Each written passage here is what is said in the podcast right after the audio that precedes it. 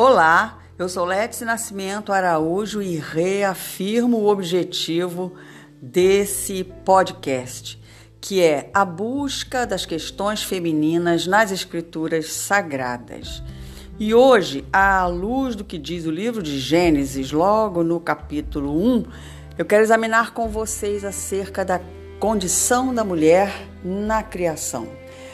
Eu concordo com vocês que há muito que se falar sobre a mulher Porém, a maior autoridade no assunto é mesmo a Bíblia.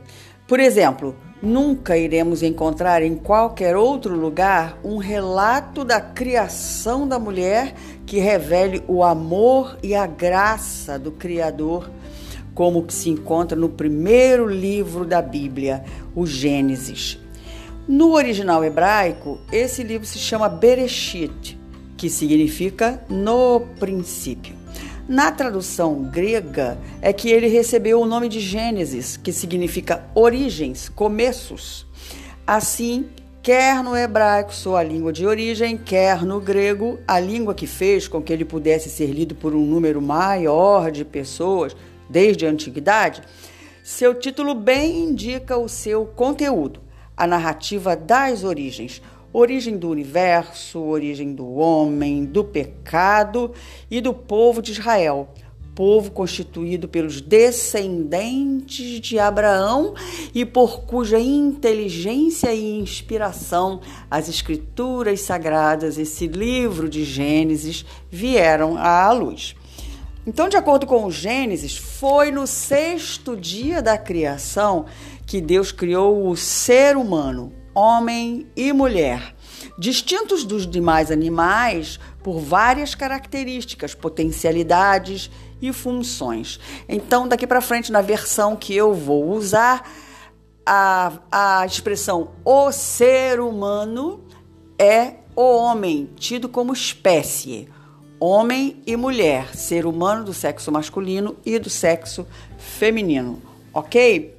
E o que podemos ver sobre a mulher nessa narrativa da criação da espécie humana? Vamos começar pelos, pelo que dizem os versículos 26 e 27 do capítulo 1 de Gênesis. Logo na abertura do versículo 26, nós vemos Deus, no seio da sua triunidade, determinando: façamos o ser humano à nossa imagem, de acordo com a nossa semelhança. Fecha aspas. Vemos aí que o ser humano, o homem e a mulher, foram criados semelhantes a Deus, parecidos com Deus. Isso significa que ele, do seu interior, soprou em nós atributos seus, para que o representássemos aqui, para que fôssemos a obra-prima que fala da excelência do Criador.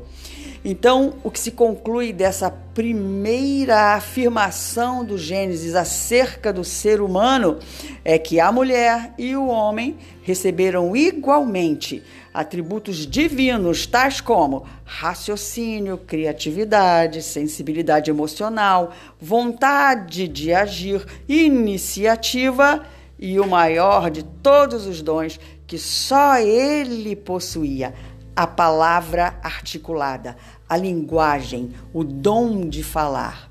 E ainda por causa da imagem de Deus em nós, somos os únicos seres em todo o universo que têm a possibilidade de adorá-lo, de ter relacionamento com Ele, o Criador.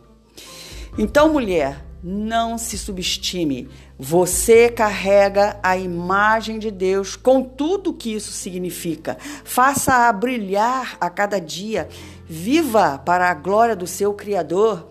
Homem, considere a mulher no mesmo patamar de igualdade, porque Deus assim a fez. Ambos são portadores da imagem de Deus. Bem, eu paro por aqui mas continuo conversando com vocês sobre essas coisas no próximo episódio. Um abraço!